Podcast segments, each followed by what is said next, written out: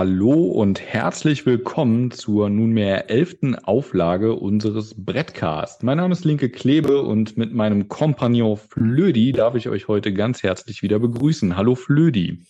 Hallo Klebe, hallo Mario. Ich freue mich äh, nach zweiwöchiger Sommerpause, äh, die gefühlt ewig war, wieder, wieder hier zu sein. Einen wunderschönen guten Abend auch, auch in die Runde und an die Zuhörerinnen und Zuhörer. Ja, da hast du recht. Das war gefühlt ewig, aber umso schöner ist es jetzt wieder hier zu sein. Es ist ja auch einiges passiert in der Zwischenzeit, einiges zu besprechen. Und wie es sich für ein kölsches Podcast-Format gehört, können wir bei der elften Folge natürlich nicht irgendwas machen oder irgendwen einladen. Nein, da brauchten wir natürlich wieder einen Gast und zwar einen ganz besonderen Gast, denn heute mit dabei ist unser FC-Stadionsprecher, unter anderem FC-Stadionsprecher, Michael Trippel. Schönen guten Abend auch an dich und vielen Dank, dass du da bist. Ja, gerne. Herzlich willkommen allen zusammen und äh, auch einen schönen guten Abend. Und ich freue mich und bin geehrt, dass ich heute hier dabei sein darf. Ja, wir freuen uns auch sehr. Und du bist ja gar nicht neu in der Welt der Podcasts, wenn man das mal so sagen kann. Ihr habt ja jetzt äh, selbst auch einen Podcast aufgesetzt, richtig? Das heißt wir. Also du unter anderem, ne? Oder ja. ihr mit dem Fanprojekt? Genau, ist, ja, ist vom Fanprojekt, oder? Wir hatten ähm, zwei Personen, die wir oder die ich interviewen durfte. Das war sehr nett, das war sehr kurzweilig auch und beide waren sehr gesprächig. Äh, Kevin McKenna und Thomas Kessler. Also es Ach, war schön. sehr angenehm, mit den beiden zu reden. Auch sehr offen haben sie geredet. Und es gibt ja auch Gesprächspartner, da musst du denen alles aus der Nase rausziehen. Das ist dann immer ein bisschen schwierig als Gastgeber. In dem Fall war es wirklich so, dass beide von der Seele aus äh, losgeredet haben, äh, offen waren in ihren Antworten und auch nicht nur kurz geantwortet haben, sondern auch äh, ein bisschen mehr dabei erzählt haben. Das hat sehr viel Spaß gemacht. Und macht ihr das jetzt regelmäßig? Äh, wir wollen das regelmäßig machen, ja, müssen wir mal gucken. Also muss nicht immer ich machen, sondern das können auch andere dann mal machen als Gastgeber. äh, und ähm, äh, im Prinzip ja, um mal so ein bisschen auch das Ganze aufzulockern. Es geht ja nicht nur um politische Themen, sondern es geht einfach um den Menschen, äh, der beim FC tätig ist, der beim FC äh, bekannt ist, der Karriere gemacht hat. Äh, Kevin McKenna ja ist schon fast Kult im Prinzip. Thomas Kessler geht jetzt in eine ganz neue, in einen ganz neuen Verantwortungsbereich rein, ja. äh, außerhalb von seiner Fußballerkarriere als Manager eben. Und ja, das ist schon interessant. Und solche Leute wollen wir einfach mal vorstellen, die auch ein bisschen was zu erzählen haben, ganz einfach. Ja, sehr schön. Aber jetzt habe ich unseren Start ein bisschen kaputt gemacht. Wir haben eigentlich einen äh, geregelten Ablauf hier. Es muss ja alles seine Ordnung haben äh, bei uns im Podcast.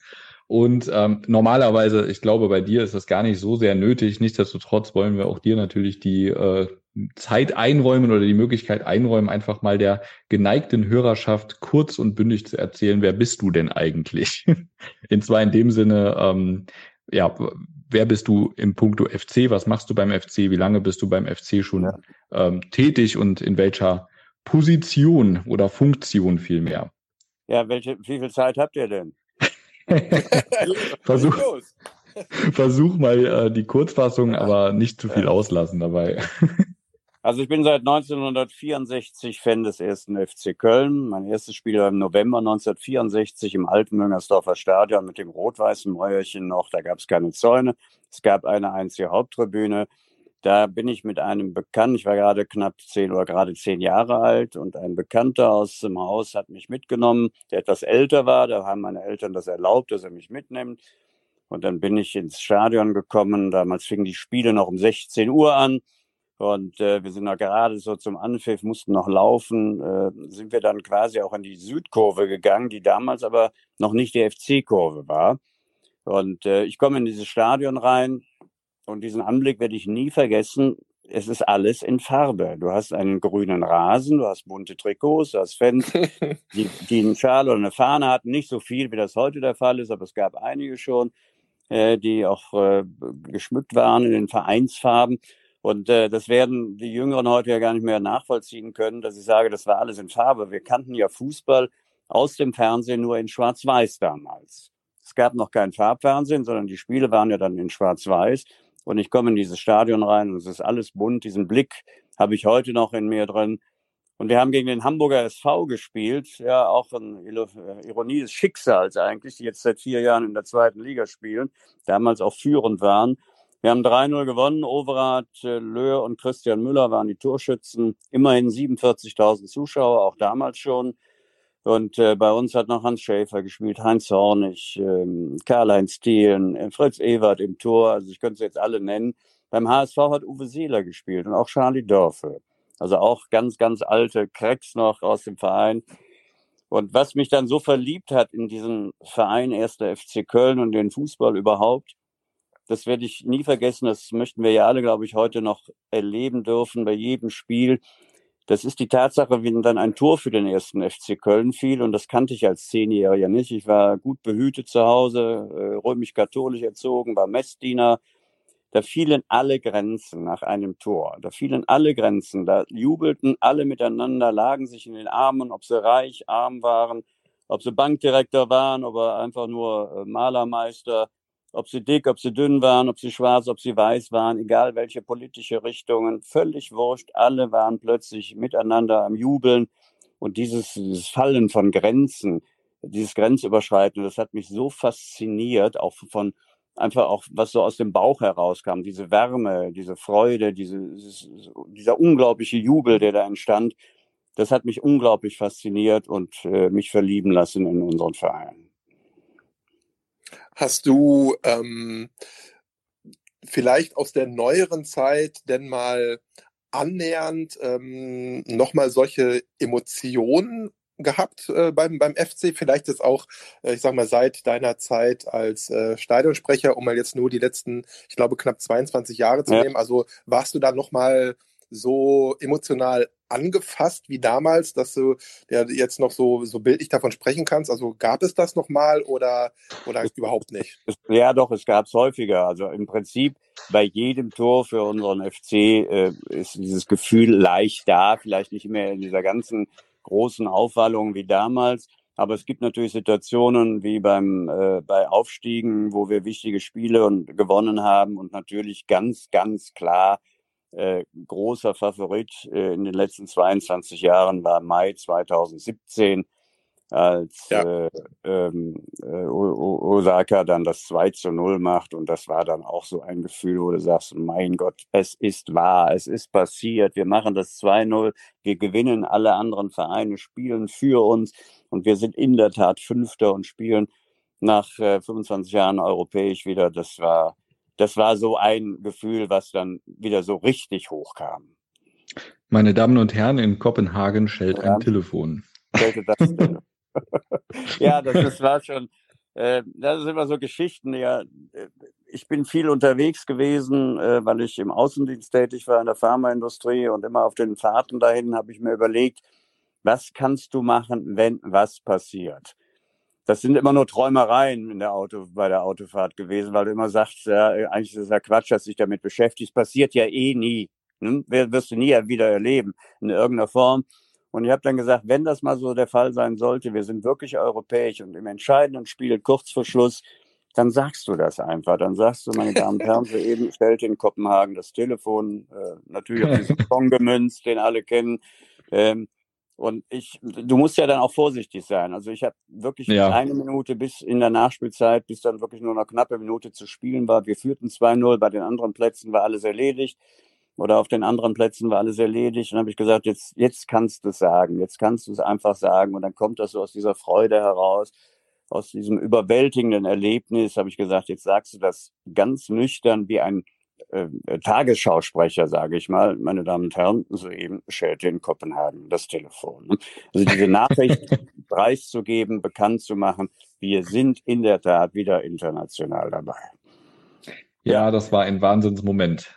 Wo, wo warst du da? Kann man nicht anders sagen. Hast, ähm, tatsächlich nicht im Stadion leider. Ich habe alles probiert, aber keine Chance mehr gehabt, äh, irgendwie ins Stadion zu kommen. Wir haben äh, mit, mit einigen Freunden zusammen in Bonn am Rhein, äh, in der Rheinlust, in der Bonner Rheinlust zusammen das Spiel verfolgt und äh, mhm. sind dann, nachdem der Abpfiff äh, ertönt war, nachdem dann irgendwie die erste große Jubeltraube zu Ende war, sind wir dann sofort Richtung Köln gefahren, äh, auf die Ringe und da kannte ja dann auch die Freude keine Grenzen mehr. Ja. Werde ich ja, nie vergessen, den Tag. Ja, ja, werde ich auch nicht vergessen. Das war wunderbar. Das war sehr schön. Wobei ich habe alles miterlebt. Ich habe viele Dinge erlebt. Also ich habe ja die ganzen, die Meisterschaften erlebt. Ich habe das Double 78 erlebt als Fan. Äh, um jetzt wieder zur Geschichte zurückzukommen, was habe ich gemacht? Ich bin seit fast 40 Jahren für den FC aktiv. Ich war der erste Fanbeauftragte, den es in der Bundesliga überhaupt gab, 1984. Wir hatten die ganze Hooligan-Problematik im Stadion, Schlägereien im, außerhalb des Stadions, immer nur Unruhe. Wir waren ja froh in den 80er Jahren, wenn 15.000 Zuschauer kamen, weil viele Familien mhm. gar nicht mehr gekommen sind, weil sie Angst hatten, ins Stadion zu gehen. Und da habe ich angefangen als Fanbeauftragter. Wir haben dann peu à peu die Spreu vom Weizen trennen können. In der Südkurve sind die normale Fans gewesen. Die Hools sind dann um Oberrang ähm, Nord gegangen äh, und äh, hatten dann, das war für die Polizei dann auch einfacher, das Ganze zu trennen. Ich habe viele, viele Veranstaltungen gemacht, Fanclub-Turniere.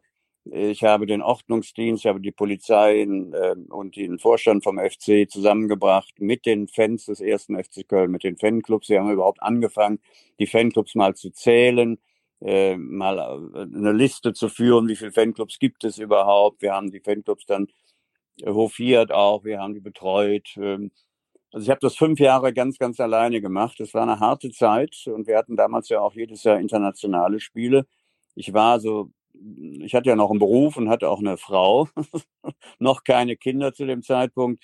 Und äh, ich war eigentlich nur beruflich und äh, fußballmäßig unterwegs weil wir die ganzen oder ich die ganzen Auswärtsfahrten auch organisiert hatte. Nach Stockholm, nach Mailand, nach äh, Lissabon. Lissabon war auch eine schöne Geschichte.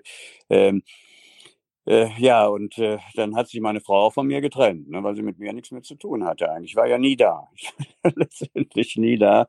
Es ist aber nur ein Jahr gewesen, dann sind wir wieder zusammengekommen. Wir sind jetzt seit, weiß ich, weit über 30 Jahren verheiratet, haben drei erwachsene Kinder. Ist alles gut gegangen. Sehr schön, sehr schön. Ja. Ja, Lissabon Happy auch eine ja. interessante Geschichte. 86 war das. Ähm, ich war ähm, beim Aschermittwoch ähm, Fischessen im Geisbockheim und äh, mit dem Vorstand des ersten FC Köln, da war ja Peter Weyand, war ja damals Präsident, Michael Mayer ganz neu als Geschäftsführer, junger Mann, der damals angefangen hat als in der Fußballbranche.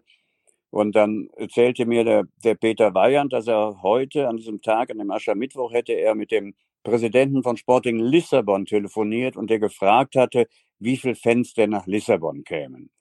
Weil die immer am Abend vor dem Spiel machen die einen, oder haben die damals zumindest gemacht, einen sehr schönen gesellschaftlichen Abend unter den Stadionkatakomben mit Bier, mit Wein, mit Grillen, mit allem drum und dran, auch mit ihren Fans, damit die Fans von Sporting und wir zusammenkommen, damit man sich anfreunden kann, damit es eben nicht zu Auseinandersetzungen kommt, sondern dass man sagt, okay, wir sind alles Fußballfans, wir gehören im Prinzip alle zusammen. Und dann wollte er wissen, wie viele Kölner denn dahin kämen, der Präsident von Sporting Lissabon. Der Bayern konnte natürlich noch keine Antwort geben. Dann hat er mich gefragt an dem Abend, wie viele denn dahin fahren. Dann habe ich gesagt, na, Lissabon, sind ein paar, die so ein paar Sonderzüge oder keinen Sonderzug haben, sondern die haben so, so, so von ihren Eltern so, so ein äh, Rail-Ticket, da werden die mit hinfahren, dann sind ein paar, die privat fahren, aber sonst ist da eigentlich nichts organisiert. Lass es 50 bis 100 sein, habe ich gesagt. Hm? Mehr werden das nicht werden. Das war damals so. Und dann hat er gesagt, Herr Trippel, hier haben Sie 10.000 D-Mark. Sehen Sie zu, dass so viele Fans wie möglich nach Lissabon kommen. Das sind, das sind Aussagen, ne? gibt es heute nicht mehr. und äh, dann ist der Michael Mayer dann vom Stuhl gefallen, weil er dann als Geschäftsführer musste das ja auch verantworten, wirtschaftlich und auch organisatorisch. Und dann habe ich gesagt, was machst du jetzt mit den 10.000 D-Mark? Dann habe ich überlegt, fährst du mit dem Bus? Mit dem Bus bist du drei Nächte unterwegs, bis du in Lissabon bist. Fährst, dann habe ich versucht, Zugverbindungen rauszusuchen. Äh, dann fährst du von Köln nach Paris, Gare du Nord, und dann musst du durch halb Paris oder durch, äh, um zum Gare du l'Est zu kommen, um dann wieder Richtung Süden weiterzufahren, habe ich gesagt, alleine die Strecke vom Gare du Nord in Paris bis zum Gare du l'Est, da verlieren wir die Hälfte unserer Fans ne, auf dem Weg. Und ja, dann kam Michael Mayer Gott sei Dank auf die Idee und hat gesagt, wir haben ja eine Chartermaschine für, äh, für die Mannschaft und eben auch für die, die ähm, ja, sage ich mal, die Geldgeber letztendlich. Und da sind 50 Plätze frei die kannst du äh, vergeben. Ja, tolle Idee. Dann stehst du da als Fanbeauftragter, du hast, was ich, ein paar hundert Fanclubs und sollst 50 Leute auswählen. Du machst dir 50 riesige Freunde, aber hunderte von Feinden, wenn du das selber machst. Hm? Das glaube ich. Ja. Und dann habe ich gesagt, die einzige Möglichkeit ist, du schreibst jetzt die 50 größten Fanclubs an und sagst hier, ihr habt eine Karte und eine Freifahrt nach Lissabon mit dem FC, im Flieger, mit Hotel, mit Stadtrundfahrt, mit allem drum und dran. Und dann habe ich gesagt, aber ihr müsst 50 D-Mark dafür bezahlen, damit man auch so ein bisschen äh, so eine Verpflichtung auch mit einbaut. Und ja, dann durften dann die äh, Fanclub-Vorsitzenden durften dann auswählen, wer fährt. Und meistens waren dann auch die Fanclub-Vorsitzenden, die dann gefahren sind. Ist ja auch völlig okay. Und dann sind wir mit 50 da in diese Maschine rein und hatten tolle drei Tage in Lissabon. Also das war faszinierend. Mit dem Flieger, mit der Mannschaft. Ich weiß, einer von einem Fanclub aus dem Süddeutschen, der ist noch nie geflogen. Der hatte Angst aufzustehen während des Fluges und sagte, ja, er hat mir einen Zettel in die Hand gegeben, hat gesagt, Michael, kannst du mir mal Autogramme von den Spielern holen? Da sage ich, ja, geh doch selber hin. Die sitzen doch da vorne, ne? Ja, also es war schon völlig irre, aber ein tolles Erlebnis. Das ganze Hotel, wo wir waren, war übersät draußen äh, an den Fenstern mit FC-Fahnen. Es gab noch einen großen Artikel in der Lissabonner Tageszeitung, wo die uns dann fotografiert haben, wo wir am Flughafen ankamen als Fan. Fans habe ich auch noch äh, als äh, Altertümchen äh, natürlich aufbewahrt. Also es gibt schon tolle Geschichten zu erzählen. Absolut. Ich merke, die Folge wird länger. Ja, ja Aber es gibt ja auch viel zu erzählen. Ich ja. Ja. dann bin ich, ich dann äh, zehn Jahre Fanbeauftragter gewesen und Rainer Mendel war ja nachher mein Assistent. Äh, ich konnte es alleine gar nicht mehr schaffen nachher, weil es einfach zu viel wurde.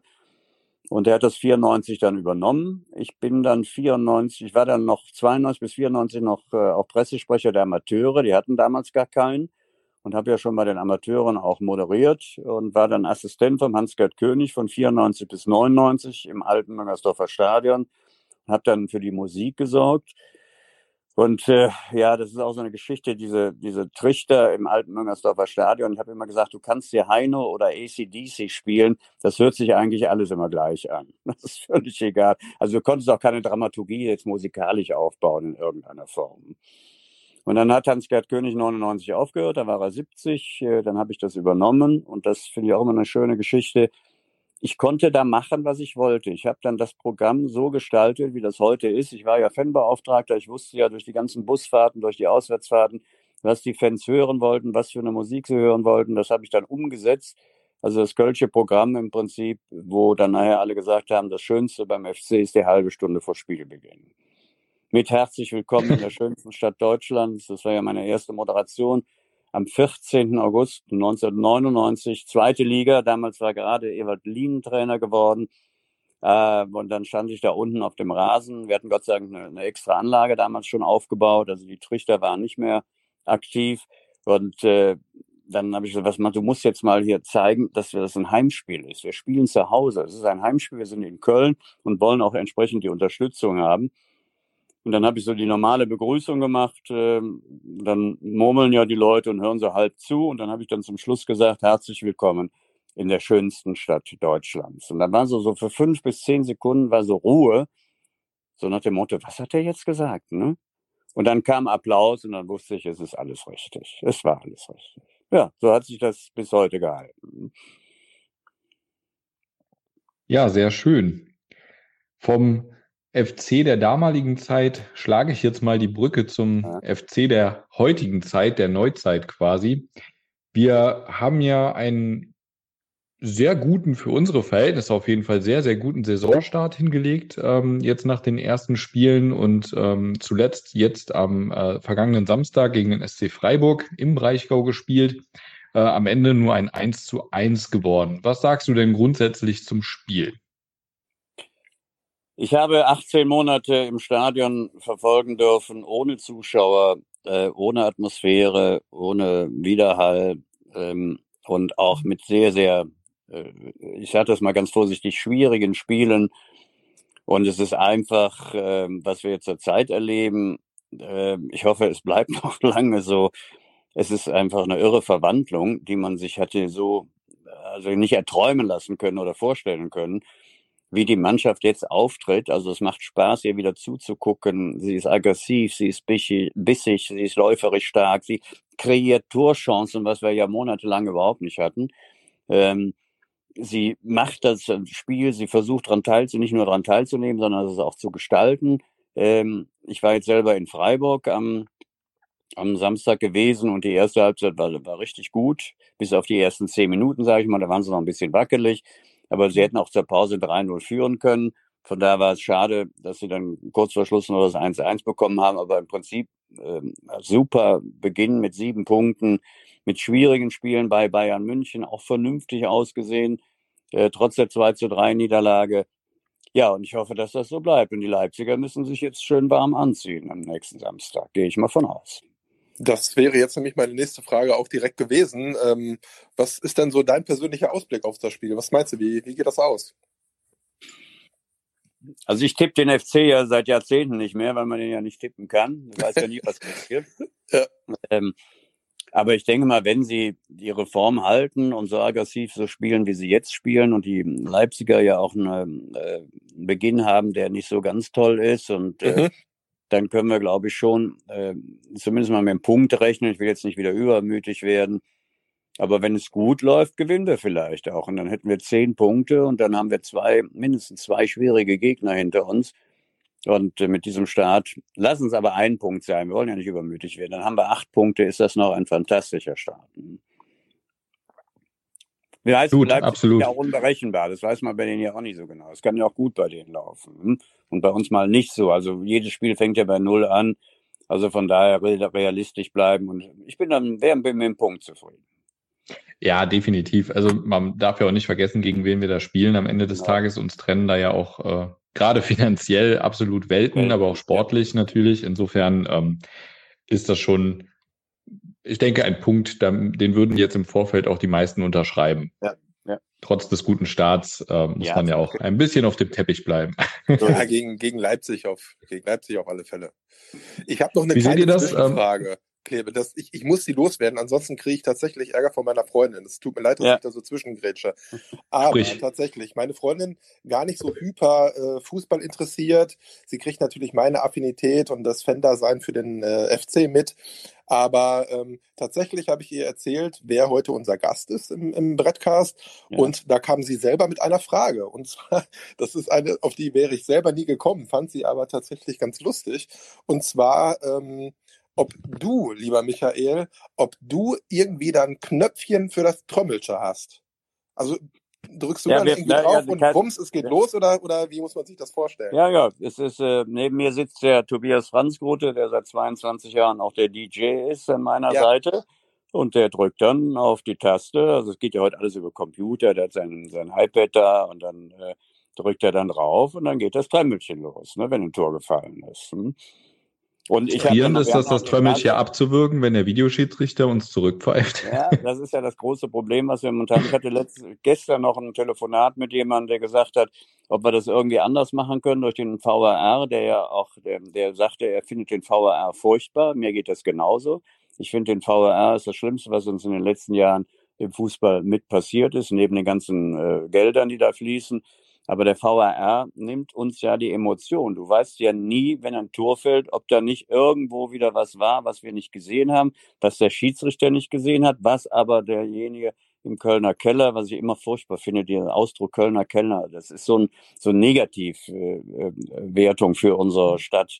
Ähm, wieder irgendwas gesehen hat, was wir nicht gesehen haben. Und dann steht er da am Mittelpunkt, es wird nicht angepfiffen, da weißt du ganz genau, oh Gott, da wird wieder irgendwas äh, überprüft, ganz furchtbar.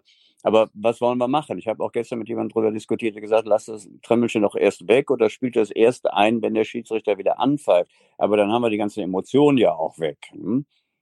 Und, das finde ich ähm, auch eine ganz komische Lösung tatsächlich. Ja, ganz Damit also, könnte ich mich gar nicht so richtig machst, anfreunden. Ja, gar nichts machst, das ist eine ganz schwierige Situation. Wie wollen wir das überbrücken? Er sagte, dann soll man so eine Jeopardy-Musik zwischen einführen. Dö, dö, dö, dö, dö. Aber wie gesagt, ich bin auch ein absoluter Gegner des VRs, zumindest in der Form, wie er durchgeführt wird, weil er einfach die Emotionen wegnimmt. Er verarscht uns Fans im Prinzip und äh, äh, du lernst, wenn du zum Fußball gehst, als Kind habe ich damals gelernt, wenn ein Tor für deine Mannschaft fällt, guck bitte ganz schnell mal auf den Linienrichter ob er nicht die Fahne hochhält. Wenn er dann Mhm. die Fahne hochhält, weiß er, dann ist abseits, dann zählt das nicht. Aber das ist das, was du lernst. Ne? Heute kannst du es überhaupt nicht mehr beeinflussen und weißt gar nicht, was los ist. Ne? Ja, ich finde es im Stadion tatsächlich noch mal schlimmer als vorm Fernsehen, weil äh, im Fernsehen klären sich die Situationen dann häufig einigermaßen schnell auf und es wird dann ja auch gezeigt und dann denkst du Zähneknirschen, ja komm, ist okay, zumindest in den meisten Fällen, manchmal selbst dann nach zwölf Zeitlupen ja immer noch nicht. Aber ich finde es im Stadion echt schwierig, weil du sitzt da, feierst zwei Minuten ähm, das Tor deiner Mannschaft, dann kommt irgendwann der Schiedsrichter und, und macht dieses scheiß Viereck und du weißt Ja. überhaupt nicht, was los ist. Du sitzt, ich habe dir ja geschrieben jetzt äh, beim letzten ja, wir haben, Heimspiel, ich wollte wollt gerade sagen, wir haben parallel geschrieben, ja. ne, weil, weil ich saß im Stadion und wusste einfach nicht, was, was ist denn da jetzt überhaupt passiert? Warum hat er das Tor jetzt aberkannt? Weil es wird nichts auf dem Bildschirm gespielt oder sonst, das machen sie ja bewusst nicht. Und da sitzen im Grunde im Zweifel, ähm, jetzt mal Corona außen vor, 50.000 Leute, die nicht wissen, warum dieses Tor jetzt gerade nicht gezählt hat, weil es keiner mehr aufklärt. Und also das finde ich furchtbar, muss ich sagen. Vom, vom Fernseher nervt's schon, aber im Stadion ist es wirklich absolut.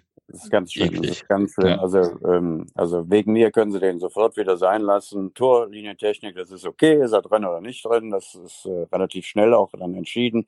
Das kriegt der äh, Schiedsrichter auf seine Uhr und gibt das Tor oder gibt es nicht. Aber dann wartest du nicht zwei, drei Minuten, bis eine Entscheidung gefallen ist. Und ich gebe ja das Tor auch immer erst dann durch, äh, wenn er wieder angepfiffen hat. Das ist meine Moderation dann. Ne? Das Mhm. dann durch. Aber das Träumelchen müssen wir einfach spielen. Was sollen wir machen? Sollen wir die Musik weglassen oder die, die Tormusik ganz weglassen? Was willst du dann machen in so einer Situation? Nee, Nee, das würde auch die Stimmung komplett killen. Also Ja, das ist, das ist ein Automatismus und das gehört auch dazu und ich finde es auch vollkommen okay. Also äh, im Stadion müssen alle erstmal davon ausgehen, dass da gerade ein Tor gefallen ist und dass das auch ein reguläres Tor war. Der Schiedsrichter sagt, es war regulär, der Linienrichter sagt, es war regulär. Und wenn dann fünf Minuten später der war das Ding wieder zurückpfeift, ja gut, dann ist das halt so gewesen, hast dich umsonst gefreut. Aber das jetzt zu pausieren quasi oder da, da zu sitzen, komplett emotionslos, weil die Sache ist, wenn du das jetzt nicht spielen würdest, ähm, dann würde, also ich finde, da geht halt was verloren. Dann sitzt du da und wartest Ja, und wartest und irgendwann sagt der Schiedsrichter, ja, passt und dann rastest du ja nicht mehr aus. ja. Dann Nee, freust du dich zwar nee. über das Tor, aber dann, dann ist ja die ganze Euphorie irgendwie Du kaputt. killst den Moment komplett damit. Ja, absolut. Also ich muss sagen, ich bin da vollkommen deiner Meinung. Ähm, es hätte oder es könnte wahrscheinlich besser sein. Ähm, ich finde, sie lernen wenig draus, weil es immer wieder Situationen gibt, die dann eben von Spiel zu Spiel unterschiedlich bewertet werden. In dem einen Spiel ist es ein Tor, im nächsten Spiel ist es dann wieder kein Genau Tor. ja. Ähm, dann pfeifen sie hier was zurück, was sie da nicht zurückpfeifen. Und das macht es einfach, finde ich, kaputt, weil wenn es wirklich komplett einheitlich wäre, dann würde man ja zumindest argumentieren können, es macht das Spiel irgendwie fairer.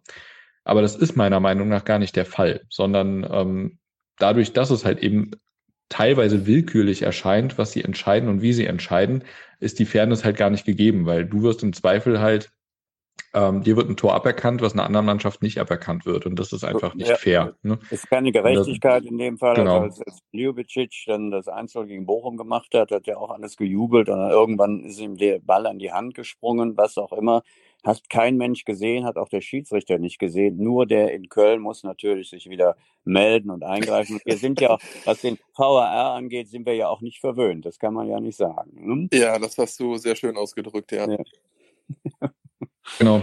Das ist auch die Situation, die, die ich meinte tatsächlich eben, weil da saß ich im Stadion und zwei Minuten lang haben sich alle komplett gefreut und es hat überhaupt kein, nicht mal im Ansatz irgendwie äh, jemand geglaubt, dass dieses Tor jetzt nicht hätte zählen können. Ja. War keine Abseitssituation, kein gar nichts, kein Zweikampf irgendwie, kein Foul, kein nix und auf einmal kommt der Schiedsrichter und sagt, das Tor zählt nicht und alle gucken sich an und denken, was ist denn da jetzt gerade passiert? Genau. Und Genau. ähm, dann steht ja auf der und dann steht ja auf der Leinwand steht ja auch nur ähm, Videoschiedsrichter-Eingriff, äh, Handspiel. Ja, sowas könnte auch, äh, ja, das ist das Problem. Du willst das ja noch nicht, du hast auch nicht die Zeit, das jetzt total aufzuklären. Auch, aber auch das ist noch äh, verbesserungswürdig. Aber wie gesagt, ich finde das bei anderen Sportarten, finde ich das sinnvoll. Im Hockey zum Beispiel. Da haben die Mannschaften, das ist kein Keller oder irgendwas, sondern haben die Mannschaften, haben die Möglichkeit, zweimal pro Halbzeit zu intervenieren.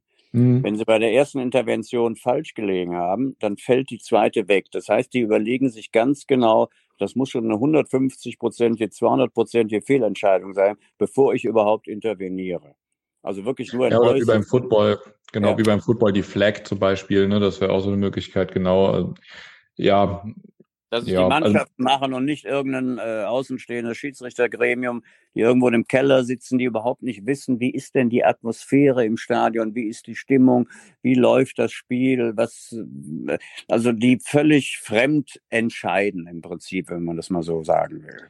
Ja, wenn, wenn man es mal runterbricht, dann ist es ja eigentlich auch richtig, dass dann Schiedsrichter erstmal nüchtern sitzt und einfach nur auf die Fakten guckt. Nur ähm, meiner Meinung nach handeln sie halt häufig nicht so, sondern es wird halt dann so ein bisschen von Spieltag zu Spieltag immer wieder anders ausgelegt und variiert. Wenn es ja. immer gleich wäre und da jemand einfach ganz nüchtern die Fakten sagt, okay, das war jetzt Hand, ähm, ganz klar, eindeutig, handfertig. Und nächste Woche ist es dann aber nicht mehr so eindeutig und dann wird es nicht zurückgepfiffen. Das sind so die Sachen, die mich stören dabei. Ansonsten fände ich es gar nicht so schlimm, glaube ich. Ich war am Anfang vehement dagegen, äh, bin auch weiter dagegen, ähm, glaube aber, dass es viel mehr ähm, anerkannt würde und auch die Leute sich viel weniger darüber aufregen würden, wenn es denn mal in einer einheitlichen Linie passieren würde. Und diese Linie haben sie bis heute nicht gefunden. Und ich finde, das zeigt einfach, dass das wahrscheinlich auch zukünftig nicht so ähm, passieren wird, ne? dass diese Linie einfach nicht, nicht mehr gefunden werden wird und dass sie immer wieder dieses Ding haben. Es sind halt Menschen, gar keine Frage, aber sie kriegen es einfach nicht hin, dann einen roten Faden reinzubringen in die Sache. Was ich auch noch schwierig finde, man, man äh, nimmt auch dem, dem Schiedsrichter auf dem Feld, äh, nimmt man die Verantwortung. Der kann immer sagen, ja, die gucken da schon drauf. Ne? Also auch die Autorität des Schiedsrichters auf dem Feld wird ja dadurch untergraben letztendlich auch. Also tatsächlich auch für mich, so. ja, tatsächlich für mich sogar eins der wichtigsten Kontra-Wahr-Argumente äh, ist genau das, weil es hieß immer, der Wahr greift im Nachhinein ein, der Schiedsrichter ähm, soll aber einfach autark entscheiden ähm, und wenn es falsch war, wenn eine krasse Fehlentscheidung vorliegt, dann greift erst der Videoschiedsrichter genau, ein. Genau. Wir haben aber jetzt schon häufig Situationen erlebt, in denen der Schiedsrichter gar nicht mehr entschieden hat sondern der trifft auf dem ja. Platz de facto gar keine Entscheidung mehr, sondern wartet einfach direkt, weil er sich nicht mehr sicher ist oder weil er, weil er halt sagt, oh nee, wenn, bevor ich da jetzt sage Elfmeter oder kein Elfmeter oder wie auch immer, warte ich einfach mal ab, ähm, was der Videoschiedsrichter dazu sagt. Und genau das sollte ja eigentlich nicht passieren sondern der Schiedsrichter soll entscheiden. Der Schiedsrichter soll auf dem Platz eine Entscheidung treffen und nur wenn die komplett falsch ist, sollte ja überhaupt aus ähm, dem Videokeller was passieren. Und das ist aber ja nicht der Fall, sondern wir sehen im Grunde Woche für Woche, dass die Schiedsrichter in bestimmten Situationen selbst überhaupt nicht mehr entscheiden, sondern einfach abwarten, was ihnen ins Ohr geflüstert wird. Ja. Und das macht für mich auch so ein bisschen ja, diesen Faktor komplett kaputt. Und äh, ja, du hast ja die ganze Handregelung, die wir in den letzten Jahren hatten. Also wir haben jetzt in Leipzig vorige Woche oder jetzt am Wochenende war das ja auch wieder so, äh, die Bayern machen ein Handspiel im Strafraum, es wird nicht geahndet. Die Leipziger machen eins im, im, äh, und dann wird geahndet, dann gibt es wieder den Elfmeter für Bayern. Ich weiß manchmal auch nicht, was da so hintersteckt. Äh, ähm, es ist, es, also es ärgert einen oftmals ganz einfach. Hm? Das stimmt, ja. wobei ich maßlos. Beiden, also es waren im eigentlichen Sinne natürlich jetzt mal unabhängig der, von der Regel war es in beiden Fällen ein ganz eindeutiges Handspiel. So, ähm, mich würde dann mal interessieren, warum das von Müller jetzt nicht gepfiffen worden ist. Denn ja. äh, gilt, gilt das mit der Vergrößerung der Körperfläche äh, nicht mehr oder was war da jetzt der Punkt, warum das nicht gepfiffen worden ist? Weil der Arm ja. war ja zwei Meter abgespreizt irgendwo in der Luft. Äh, ich Weil meine, Ding müssen wir nicht drüber Ball, reden, aber nicht bewusst zum Ball gegangen ist. Aber wie gesagt, das ist ja auch wieder absolute Interpretationsfrage. Ne? Ja. Äh, also das ist alles schwierig. Äh, ja, aber ich fürchte, wir kriegen es nicht mehr geändert. Das ist meine große Sorge. ja, wo, woher soll diese Linie, von, von der du gerade eben geredet hast, Mario, woher soll die auch kommen? Also ähm, selbst wenn man sich jetzt wieder darauf besinnen sollte, zu sagen, nein, okay, es, es gibt nur noch dieses entscheidende Kriterium, krasse Fehlentscheidung. So, aber selbst mhm. das wird man nie so klar äh, benennen können, was dann wirklich krass ist. Das, das wird ja schon versucht und selbst da ist so ein immenser Spielraum und von Spiel zu Spiel oder manchmal sogar innerhalb eines Spiels sind da, sind da solche äh, krassen Unterschiede. Diese Linie, die wir uns als Fan, wenn wir denn äh, mit diesem VAR weiterleben müssen, was ich ja glaube, äh, die wir uns wünschen, ich kann mir nicht vorstellen, dass sie, dass sie in irgendeiner Form kommt, denn woher soll sie kommen? Genau, genau. Weil wir haben mit Menschen zu tun und Menschen untersch äh, unterscheiden halt unterschiedlich. Das ist halt so. Ne? Ja. Und das wird so bleiben. Ja, ja, ja müssen halt, wir mit leben. Müssen wir mit leben oder müssen wir äh, große Proteste laufen lassen. Ne? Hallo? Ja, es bleibt spannend. Ja, ja. Gut, ich schlage nochmal die Brücke. Jetzt haben wir äh, zumindest kurz das Spiel gegen ähm, Freiburg angeschnitten, auch so ein bisschen den Ausblick auf die Saison. Was, was können wir so erwarten von der Saison? Ähm, wir haben beim FC aber ja nicht nur sportlich auf dem Platz aktuell Themen, sondern auch abseits des Platzes passiert im Moment etwas. Ähm, in der letzten Woche hat ein Mitgliederstammtisch stattgefunden, ähm, wo es in erster Linie um das Thema Investoren ging. In der kommenden Woche wird ein weiterer stattfinden, jetzt im relativ knappen Abstand. Äh, am nächsten Montag, 20. habe ich eben gesehen, kam die Einladung, ähm, wo dann eben die Satzungsänderung genau zum gleichen Thema besprochen werden soll. Ähm, lass uns doch darüber nochmal kurz sprechen. Ich weiß nicht, hast du, warst du bei dem Stammtisch dabei? Hast du den Nein, ähm, aktiv nein, miterlebt? Nein, ich war bei den Frauen, die spielten. Ich mache ja die Stadionsprecher für Profis, U21, Frauen, U19 und U17. Und die Frauen hatten ja an dem Nachmittag ihr Spiel gegen Hoffenheim und haben sie leider knapp verloren, ja. Ja, stimmt. Da eilten vom Stammtisch auch sehr viele dann direkt rüber zu den Frauen. Da, ich erinnere mich. Ähm, aber mich würde mal deine Meinung dazu interessieren. Also hast du den Stammtisch im Nachhinein noch gesehen? Hast du ja, ähm, gut, ich was ja, mitbekommen? Ich weiß, was da besprochen worden ist und im Prinzip ist das ja eigentlich eine klare Richtung von allen Seiten. Äh, die sagen, was Charme hat, ist sicherlich die Tatsache, ähm, keine Investition in Beine, wenn dann in Steine, sage ich jetzt mhm. mal. Also, mhm. dass du sagst, wir wollen keine, keine Gelder von Investoren oder wie man sie mal Geldgebern. Es kann, können ja auch Mäzene sein, die einfach sagen, ich gebe das Geld, weil ich den Verein liebe und möchte aber auch nichts äh, entscheiden oder mich auch keinen Einfluss nehmen. Das wäre immer das Beste, was passieren könnte. Ähm, aber letztendlich die Entscheidung zu sagen, wir äh, wollen nicht in Beine investieren, weil irgendwann ist dieses Geld weg, ne, verpufft, dann ist der Spieler verletzt oder äh, performt nicht so, wie, wie man das gerne möchte. Und äh, dass man sagt, gut, wenn wir Leute oder Geldgeber finden, die sagen, Ausbau Geisbockheim, Stadion, was auch immer, wo die Infrastruktur des ersten FC Köln gestärkt wird, also da hätte ich gar nichts gegen. Aber ich bin auch in dieser, in, gehe auch in diese Richtung und finde es auch charmant zu sagen, wir wollen keinen Geldgeber, der dann auch noch Einfluss nimmt, äh, der in, äh, nur, nur in die Mannschaft oder in den Spieler investiert. Hm? Aber das ist du würdest auch keine, keine ja. Vereinsanteile beziehungsweise Anteile an der KGAA verkaufen. Das ist immer die Frage, wie weit du ähm, das musst oder nicht musst, letztendlich. Die Frage ist immer, was ist dir lieber? Gehst du in die Insolvenz oder musst du dann auch Geldgeber haben, die dir helfen, aus der Insolvenz wieder rauszukommen? Was willst du dann? Ne? Aber soweit sind wir ja Gott sei Dank nicht. Gott sei Dank nicht. Ich will auch nicht hoffen, dass wir so weit kommen, dass diese Entscheidung ansteht. Ähm, ich frage dann auch immer die Mitglieder, die Fans und so, willst du in der dritten, in der vierten Liga spielen? Ähm, reicht dir das letztendlich? Wenn dir das reicht, ist das okay. Dann brauchst du auch keine fremden Gelder mehr. Oder willst du weiter in erste Liga spielen? Und wenn du wirklich kein Geld mehr hast, musst du gucken, wo, wie du drankommst. Aber ich würde mich nie in eine Abhängigkeit begeben. Dann würde ich auch lieber in der zweiten oder dritten Liga spielen. Hm? Also, aber für mich ist die erreicht in dem Moment, in dem du Anteile verkaufst. Dann ja, bist du Frage, automatisch in einem Abhängigkeitsverhältnis. Ja, aber ist die Frage, was der Anteilgeber möchte, ne, welchen Einfluss er nehmen will. Das ist ja die, letztendlich die Frage. Ne? Will, er, mhm. will er wirklich Einfluss nehmen auf, auf, auf die Gestaltung im Verein, auf das Politische im Verein? Hat er vielleicht den Wunsch, die Vereinsfarben zu ändern oder weil, weil der Geldgeber, was ich, irgendeinen Drachen hat als Maskottchen, das soll dann auch beim FC reinkommen. Das sind so, ja, weißt du, alles, das sind so Sachen, wo ich sage, das geht gar nicht. Ne? Das ist völlig daneben.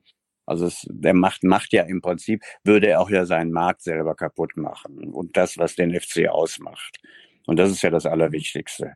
Und den FC macht aus, dass er eine unheimliche, äh, trotz allem rauf und runter, eine riesige Anzahl von Freunden, von Fans hat und vor allen Dingen auch von Mitgliedern.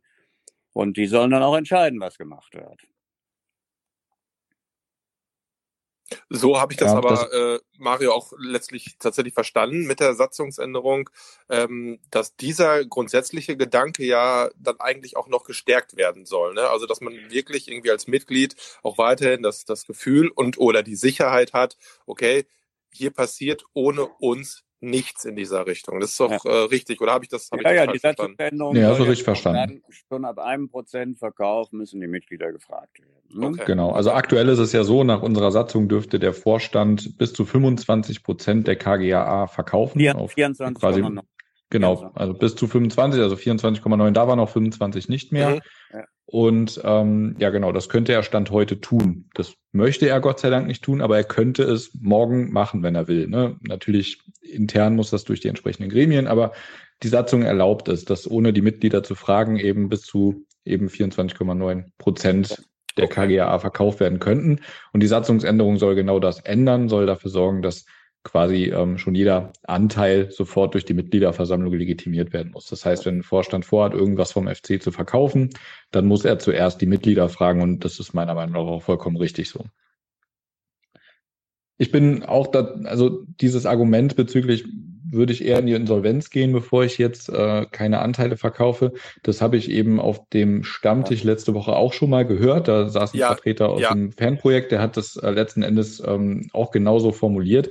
Ich muss dazu mal fragen, ähm, wir, wir stehen ja gerade nicht am Rande einer Insolvenz. So und wir drohen ja auch hoffentlich nicht in Insolvenz zu gehen, nicht heute, nicht morgen und auch nicht in, in zwei Jahren.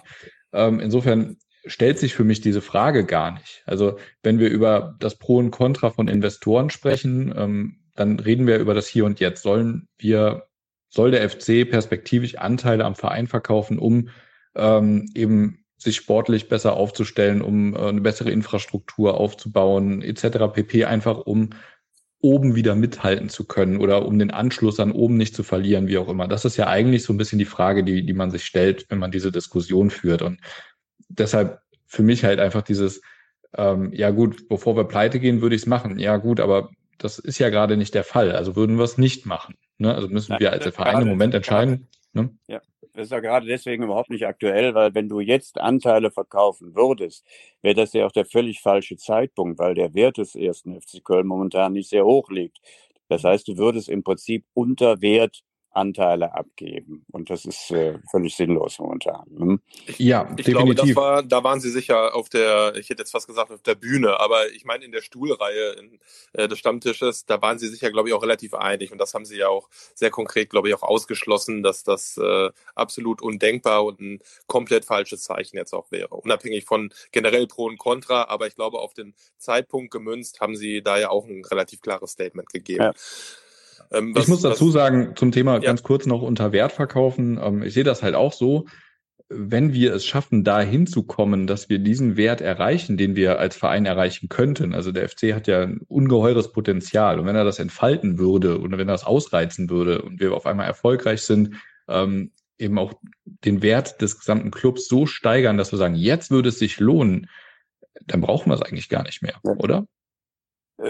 Wissen wir nicht, aber das, äh, also die Wahrscheinlichkeit ist groß, dass wenn wir dann mal wieder richtig großen Wert erreicht haben, auch vom Sportlichen her, dass wir dann äh, so viel Geld äh, bekommen aus Fernsehgeldern, Zuschauereinnahmen, was auch immer, Merchandising, äh, dass wir dann überhaupt äh, nicht mehr in die äh, überhaupt in die Überlegung kommen, irgendwas verkaufen zu müssen. Hm? Aber soweit sind wir noch nicht.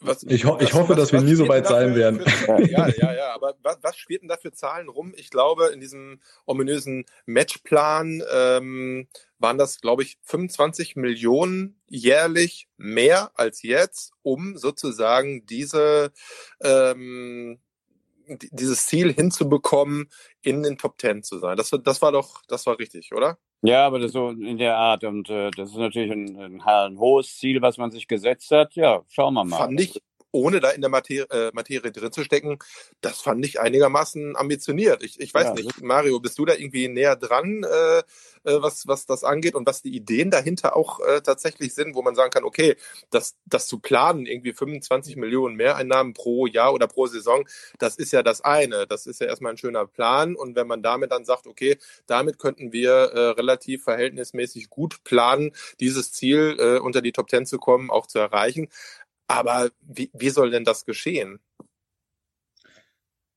Das ist eine gute Frage. Also die Antworten dazu hat der Vorstand ja relativ vage gehalten. Also letzten Endes ja. beschäftigt man sich mit ähm, verschiedensten Finanzierungsmodellen und verschiedensten auch ähm, Möglichkeiten, den Umsatz nochmal nach oben zu bringen. Ich meine, wir haben jetzt natürlich durch das Corona-Jahr oder durch die Corona-Situation einfach generelle Umsatzeinbußen. Uns fehlt Geld, was normalerweise da gewesen wäre. Ich denke, das ist aktuell das akuteste Problem, ähm, dass man versucht hat, halt eben oder dass man weiterhin versucht, diese Löcher, die da aktuell durch die nur Teilauslastung des Stadions zum Beispiel, aber eben auch durch andere Faktoren entstehen, zu stopfen. Ne, das ist erstmal gerade unser akutestes Thema und ich denke, da haben wir auch momentan alle Hände mit voll zu tun. Danach, wenn wir aus Corona wieder raus sind, sage ich jetzt mal, und Corona einigermaßen überstanden haben, dann muss man natürlich weiterschauen und schauen, wie können wir es gewährleisten, dass wir wirklich den Anschluss nach oben auch finanziell ähm, aus eigener Kraft letzten Endes äh, schaffen. Und ich denke, der sportlich, das sportliche Abschneiden hat damit viel zu tun, aber eben auch so Dinge wie ähm, unsere Jugendarbeit, ne, dass wir halt Spieler hochziehen, Spieler ausbilden, die wir dann auch wirklich mal ähm, wertsteigernd verkaufen können und dann auch wirklich mal einige Transfers mit drin haben, die uns Geld in die Kasse spülen. Ich meine, wir waren in einem ähnlichen ähm, Zustand ja im Grunde bei der Europapokalsaison, ne? Oder als wir den Europapokal erreicht haben, haben wir Modest äh, für irrsinnig viel Geld verkauft damals nach, nach China. Ähm, wahnsinnig hoher Transfer. Und das ist genau der Status, den wir eigentlich erreichen müssen, ne? dass wir es schaffen, mal sportlich oben irgendwie reinzurutschen. Auf der einen Seite ähm, gleichzeitig halt kluge Transfers ähm, rein und auch eben gute Transfers raus. Und ähm, ja, auf dem ja, und parallel spielen dann natürlich tausend andere Dinge mit rein, äh, Merchandise, Märkte erschließen im Ausland und weiß der Teufel was alles. Also ich glaube, das würde jetzt auch zu weit führen, das jetzt alles hier auszubreiten. Letzten Endes geht es halt darum, dass man wirklich versucht, kreativ durch gute Arbeit eben ähm, möglichst viel Geld zu verdienen, ohne dass man irgendwie auf jemanden angewiesen ist, der einem das einfach gibt, sondern man versucht das aus eigener Kraft zu äh, schaffen mit verschiedenen Maßnahmen und auf verschiedensten Wegen. Und ich finde, das ist ein sehr guter Weg auf jeden Fall. Man muss natürlich schauen, dass man den konsequent geht und dass er auch so gegangen wird, wie, wie Sie das angekündigt haben. Aber am Ende des Tages ist das für mich ähm, der einzig gangbare Weg, es aus eigener Kraft zu schaffen. Es gibt viel zu tun. Packen wir es an. Ja, genau. ja. um es mal kurz und bündig zusammenzufassen, ja. genau. Ja. ja.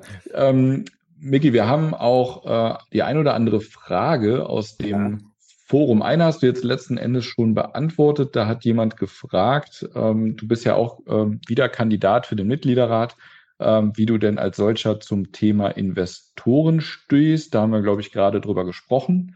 Ähm, und die zweite Frage in dem gleichen Zuge ist, ähm, siehst du etwas, was man bei Fans 1991 verbessern könnte? Wenn ja, ist da kurzfristig etwas geplant? Ja, das ist jetzt die Frage, in welche Richtung Fans 1991. Das ist ja nun 30 Jahre besteht diese Organisation. Ich habe sie ja damals mit gegründet, auch aus äh, der Tatsache heraus. Und das war ein Schlüsselerlebnis, was ich damals hatte. Äh, nicht nur die Hooligans, sage ich mal, und die Fanarbeit als solche, die ich damals gemacht habe, sondern ich war dann bei einem Auswärtsspiel in Mann, gegen Mannheim in Ludwigshafen war das. Das war, glaube ich, 86, im Mai 86 oder im März 86, äh, Mittwochabends. Und da waren dann gezählte 36 FC-Fans. Das kann man sich heute gar nicht mehr vorstellen. Es, ein, es war in Ludwigshafen, weil in Mannheim ein neues Stadion gebaut wurde. Und wir waren auch noch so ein bisschen in Abstiegsgefahr sogar oder hätten noch reingeraten können. Wir haben dann dort 1-1 gespielt, wenigstens einen Punkt geholt. Und dann habe ich gesagt, 36 Fans, was ist das denn? Das geht überhaupt nicht. Ne? Und dann habe ich angefangen zu sagen, wie kann man das organisieren? Wie kann man das auf eine Basis stellen? Und so ist das Fanprojekt damals auch entstanden hatte auch eine sozialpädagogische Funktion gehabt, weil ja viele junge Leute, so 12, 13, 14-Jährige, die das erste Mal ins Stadion kamen, waren so ein bisschen auch äh, angetan von der Hooligan-Szene. Da hat äh, sich was getan, da äh, war ein bisschen was los und wir wollten ein Pendant halt dazu stellen und haben dann Fanclub-Turniere gemacht, haben Feten gemacht, Auswärtsfahrten organisiert und, und, und. Das war damals das Ziel von, von, vom Fanprojekt. Also letztendlich die jugendlichen Fans wieder in die Normalszene reinzubringen. Ähm, rein sozialpädagogische Aufgabe und eben eben auch die Organisation von Auswärtsfahrten zu übernehmen. Und das haben wir ja dann auch gemacht. Und dann ist es ja auch in den Jahren immer mehr geworden, Tausende waren dann nachher normal, die dann zu den Auswärtsspielen fuhren und nicht mehr 36 Personen. Und ähm, das ist so das, was äh, das Grundprinzip war. Das hat sich entwickelt in 30 Jahren. Natürlich eine irre Zeit, sage ich jetzt mal. Und natürlich ändern sich auch die Zeiten und es ändern sich auch die Fans, und ändern sich auch die Ansprüche. Und auch da muss äh, Fans 91 immer wieder auf dem Laufenden bleiben, aktuell sein, Angebote anbieten. Und äh, ja, wir haben ja jetzt mit der Heike Bellinghausen jemand, eine Person, die da äh, seit einigen Monaten sehr, sehr aktiv ist, äh, sehr gute Sachen auch und Ideen hat. Und so wird sich das Ganze auch weiterentwickeln. Aber wie gesagt, es ist immer ein, eine Frage auch des Wandels. Die Personen äh, ändern sich, es ändert sich die Bevölkerung, es ändern sich die Ansprüche der Fans, die Fans ändern sich als solche. Du musst da immer auf dem Laufenden bleiben. Ne? Sonst stirbst du irgendwann. Mhm. Aber die, ähm, es gibt jetzt nicht so den Punkt, wo ihr sagt, okay, das ist was, da müssen wir jetzt gerade ran, das läuft gerade nicht gut oder ähm, da müssen wir vielleicht was verändern oder da wollen wir konkret was verändern. Na gut, wir sind ja eben auch im Sozial- oder wir sage ich jetzt immer, weil ich es mal gegründet habe. Ich bin zwar noch im Beirat, aber ich bin ja jetzt nicht mehr in der Verantwortung. Mhm. Ähm, aber ähm, es sind viele Dinge, die äh, auch sozialpädagogisch äh, oder auch in, in, auf, den, auf der einfachen sozialen Ebene laufen sollten. Das haben, hat äh, Fans 91 auch gemacht mit der äh, Aktion mit den Schulranzen. Ähm, es werden jetzt weitere Aktionen laufen, auch äh, was, was Hilfe angeht. Für die Obdachlosen haben wir was gemacht, für die, äh, die Leute, die im Winter halt kein Dach über dem Kopf haben, die nichts zu essen haben, da haben wir einiges gemacht. Ähm, und ähm, das wird weiterlaufen alles, auch diese Dinge, die so neben dem Fußball laufen. Also einfach die soziale Komponente, die eine Rolle mhm. spielt, mhm. äh, die wird da natürlich weiterlaufen. Ja, und da muss man gucken, welche aktuellen oder welche interessanten äh, Projekte man aufbauen kann. Aber da bin ich jetzt auch im Detail nicht immer drin, letztendlich, muss ich ganz offen sagen. Also das muss dann der Vorstand machen und die, die arbeiten bei Fans 91. Äh, ich kann das nur begleiten und äh, ähm, vielleicht auch den einen oder anderen Kontakt herstellen. Das ist so mehr meine Aufgabe. Ich bin da jetzt nicht mehr federführend. Das ist auch gut so. Ich habe es ja auch viele Jahre gemacht und jetzt sind halt auch mal. Ja. Ja, aber es ist in Bewegung und es bleibt auf jeden Fall spannend und äh, absolut. Ja, okay. ja. Du hast ja, wie gesagt, es ent entwickelt sich halt alles. Das unterschiedliche Fanprojekt hat 15.000 Mitglieder äh, ist eine Riesenanzahl und die haben ja auch verschiedene Bedürfnisse, die äh, dann letztendlich auch befriedigt werden müssen. Und da muss man halt gucken, wo geht der Weg hin? Ne? Wie sieht die Altersstruktur aus? Wie alt sind jetzt die Mitglieder beim Fanprojekt? Sind die jetzt schon über 40, 50 oder sind es noch jüngere wieder? Also das ist auch eine Mischung von, von verschiedenen äh, Persönlichkeiten, Personengruppen, die unterschiedliche Bedürfnisse haben. Und das muss dann versuchen, alles unter einem Nenner zu kriegen, ist nicht immer ganz einfach, klar. Ja, die, ich glaube, die Fragen rührten jetzt auch so ein bisschen aus der Richtung, weil das Fanprojekt ja auch in Teilen der Szene oder in Teilen der, der Fangemeinschaft nicht mehr so ganz unkritisch gesehen wird in vielen Aspekten.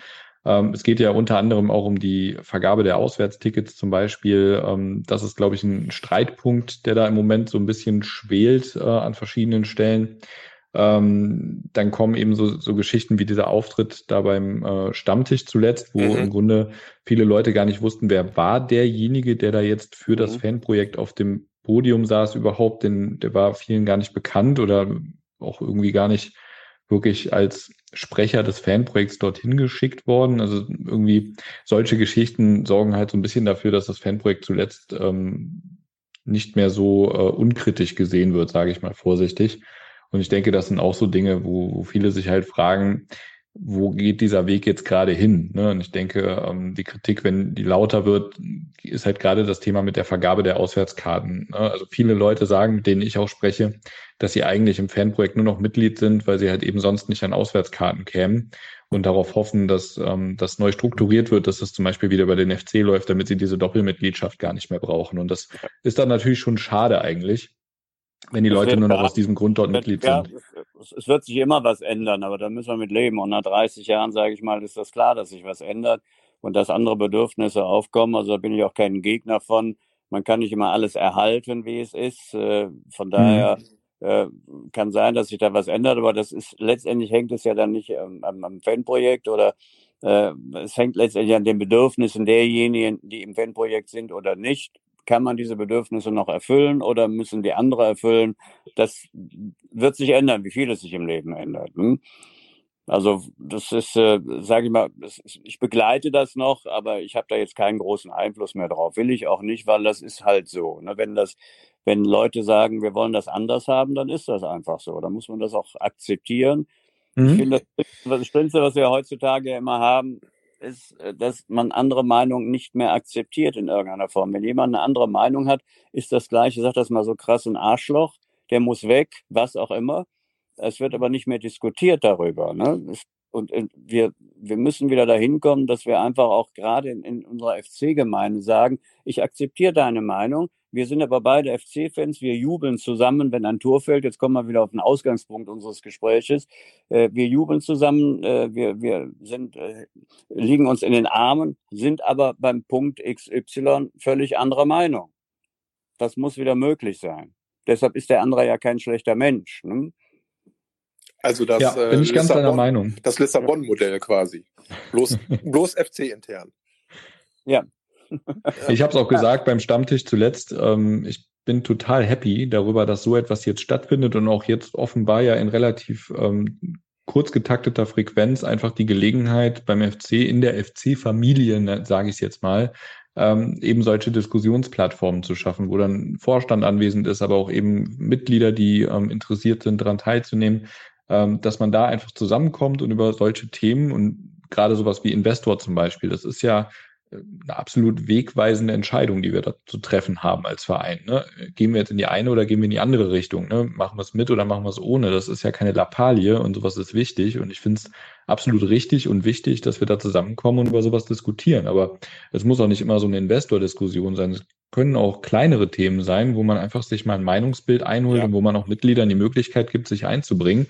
Ähm, ich finde es total wichtig in so einem Verein, ne, dass man sowas schafft. Und ähm, das macht uns letzten Endes auch aus und unterscheidet uns zum Beispiel von so, so Geschichten wie Leipzig zum Beispiel, wo kein Mensch mitredet, ne, von kein, aus, der, aus der aus der breiten Mitgliedschaft, sage ich jetzt mal. Ne?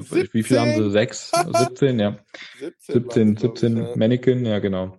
Und ähm, das finde ich halt. Acht. Ich dachte, es wären nur acht. Sind es doch schon sechs. es waren, glaube ich, mal deutlich weniger, aber sie haben noch ein paar reingelassen, um den Schein zu wahren. Ja, ja ähm, ich glaube, nee, aber das, von, von 17 die Rede zumindest, ja. ja. Aber das, das finde ich halt wichtig, dass solche Gelegenheiten geschaffen werden und dass man das auch beibehält und dass man das konsequent durchzieht. Und dann kommen halt eben auch mal Streitgespräche zustande. Eine positive Streitkultur ist ja auch nichts Schlechtes, bin ich ganz deiner Meinung. Ne? Man muss über Dinge diskutieren und man muss auch eben äh, Meinungen bis zu einem gewissen Grad, äh, sage ich mal, da gibt es auch Grenzen, aber bis zu einem gewissen Grad muss man Meinungen auch aushalten äh, und respektieren. Ähm, das gilt vom Investor bis bis äh, bis zur Stadion Bratwurst, sage ich jetzt mal. Ne? Also da gibt es ja tausend Meinungen zu allen Themen und ich finde es wichtig, dass man als Verein eben zusammenkommt und darüber spricht und nicht nur einmal im Jahr zur Mitgliederversammlung, sondern halt eben auch regelmäßig zu solchen Anlässen und dann mit einem ganz konkreten Topic, sage ich mal, dass man so, so, jetzt reden wir über Investoren und beim nächsten Mal reden wir über dieses oder jenes Thema, was gerade irgendwie die Mitglieder bewegt und so weiter und so fort. Also das kann der Verein gerne beibehalten, finde ich sehr positiv. Denn ich ja, bin ja also, auch gerade, wir sind ja alle FC-Fans, sage ich jetzt mal. Und wir haben ein Ziel, dass unser Verein vernünftig spielt, nach Möglichkeit auch erfolgreich ist, dass wir Spaß haben, wenn wir diesen Verein äh, unterstützen, wenn wir sie im Stadion spielen sehen, und ähm, da geht's mir dann vor allen Dingen immer davon, dann respektvoll auch miteinander umzugehen. Wir sind, haben alle letztendlich das gleiche Ziel oder den, den gleichen Verein, den wir unterstützen. Und dann muss ich auch respektieren, dass dann vielleicht einer dabei ist, wo ich deine Meinung nicht so toll finde. Ne? Das muss ich aber respektieren. Ich muss sie nicht übernehmen, diese Meinung, aber ich muss sie respektieren und, ja. und nicht gleich sagen, das sind alles Idioten oder mit denen rede ich nicht mehr oder was auch immer. Das ist das Schlimmste, was es gibt. Aber das ist natürlich auch immer ein, Zeichen der Gesellschaft. Ich sage immer, Fußball ist aber ein ganz starkes Spiegelbild äh, der gesellschaftlichen Situation. Und das findest du da natürlich auch immer wieder. Ja, definitiv. Ich meine, wir haben 111.000 Mitglieder mittlerweile oder über 111.000 Mitglieder. Dass es ähm, da unterschiedlichste Meinungen gibt, ist, glaube ich, äh, vollkommen logisch. Und ja, wie du schon sagst, das muss man respektieren, das muss man aushalten bis zu einem gewissen Grad. Ja, aber irgendwo ist natürlich Ende, aber ne, ja umso wichtiger, äh, um auch nochmal deinen Wortbeitrag äh, beim, beim Stammtisch äh, aufzugreifen, Mario, ist eben genau das, dass äh, auch bei diesen speziell, glaube ich, sogar bei sehr kontroversen Themen, dass man da die Leute abholt. Es wird nur darüber gehen, dass man die Leute informiert und dass man nicht immer nur über so eine emotionale Kiste da irgendwie spricht, sondern dass die Leute irgendwie zumindest eine kleine grundsätzliche Basis haben, auf der man überhaupt dann miteinander diskutiert. Fernab von äh, irgendwelchen Emotionen, die sich um dieses ganze Thema, in dem Fall war es jetzt Investor, ranken oder nicht. Und ich fand ähm, für mich, wo das Thema erstmal so relativ fern ist, fand ich den Einstieg, der da äh, gewählt worden ist, fand ich auch super. Ähm, für viele mag das uninteressant gewesen sein und irgendwie alle, olle Kamellen. Für mich war das super. Und ansonsten fand ich auch bei den Wortbeiträgen ähm, zum Schluss, das hat ja fast eine halbe Stunde, glaube ich, äh, eingenommen, waren ja auch unterschiedlichste äh, Meinungen dazu äh, aus dem Publikum herangetragen worden an die, an die Leute, die dann da waren. Und das, da bin ich vollkommen bei dir. Ich, ich hoffe, dass das in Zukunft fortgeführt wird und dass man die Leute tatsächlich einfach versucht mitzunehmen. Denn die Unterschiedlichkeit, wir, wir sind so heterogen äh, in, in, dieser, in dieser Welt und letztlich so dementsprechend auch im Fan-Dasein, egal ob wir jetzt alle FC-Fans sind oder nicht. Ne? Und insofern äh, kann, es, kann es nur diesen Weg, finde ich, finde ich, geben. Und das ist ja auch was, was wir in einem unserer früheren Podcasts auch gesagt haben. Irgendwie ist in dieser Corona-Zeit auch ein Stück weit was verloren gegangen, in Anführungsstrichen, äh, uns Fans zu informieren, mitzunehmen und sonst wie. Und insofern Total. fand ich, fand ich das einen guten äh, Impuls und dass jetzt auch äh, direkt das mit der Satzungsänderung äh, Änderung hinterherkommt. Also da erhoffe ich mir tatsächlich, dass da ein bisschen was in Bewegung gekommen ist, beziehungsweise in Bewegung bleibt und dass man uns als, als Fans, als Mitglieder da irgendwie mitnimmt und, und diese Mitbestimmung und grundsätzliche Informationen von verschiedensten Dingen, dass das dann einfach auch erhalten bleibt. Ja, definitiv. Das kann man nur wünschen. Ich werde am äh, Montag auch wieder dabei sein. Äh, Miki, wie ist es bei dir? Nee, ich kann am Montag nicht. Also wir waren vom, vom Mitgliederrat wird, äh, werden die beiden Vorsitzenden da sein. Ne? Ah, okay, sehr gut. Nicht immer alle da sind, müssen auch nicht immer alle da sein. Ne? Ja, ja, klar. Na klar. Ähm, dann dürfen wir dir noch was ausrichten. Ähm, ist keine ja, Frage, sondern Ausrichterwunsch. Ich, ich zitiere wörtlich an der Stelle. Ähm, richtet ihm bitte von mir ein Dankeschön aus, dass er diese Danke-Bitte-Scheiße nicht macht. Ja, da war ich ja mal sehr unvorsichtig und habe dem Schmatke gesagt, als ich mit dem im Streit lag, das ist ja schon wieder viele Jahre her, aber wer ist mit Schmatke nicht im Streit? Eigentlich nur Persönlichkeiten sind mit Schmatke im Streit. ähm, ähm, da habe ich äh, dem damals gesagt, wenn, wenn ihr mich loswerden wollt, dann müsst ihr mir einfach nur befehlen, dass ich Danke bitte sage. Dann gehe ich freiwillig. Sehr schön. Sehr, ja, das gut. kann man auch wirklich nur ähm, so ausdrücklich gut gutheißen. Da gibt's ja auch ja, so ganz schlimm. Das gibt erstmal hat es ja nachher jeder gemacht. Die Dortmund hatten es ja auch mal zwischendurch, die haben es dann wieder aufgegeben. Der eine oder andere hat es jetzt, glaube ich, auch aufgegeben. Aber es gibt noch so viele, die das machen. Und es gab, ich habe das bei Sky gesehen, da spielte der HSV gegen Borussia Dortmund.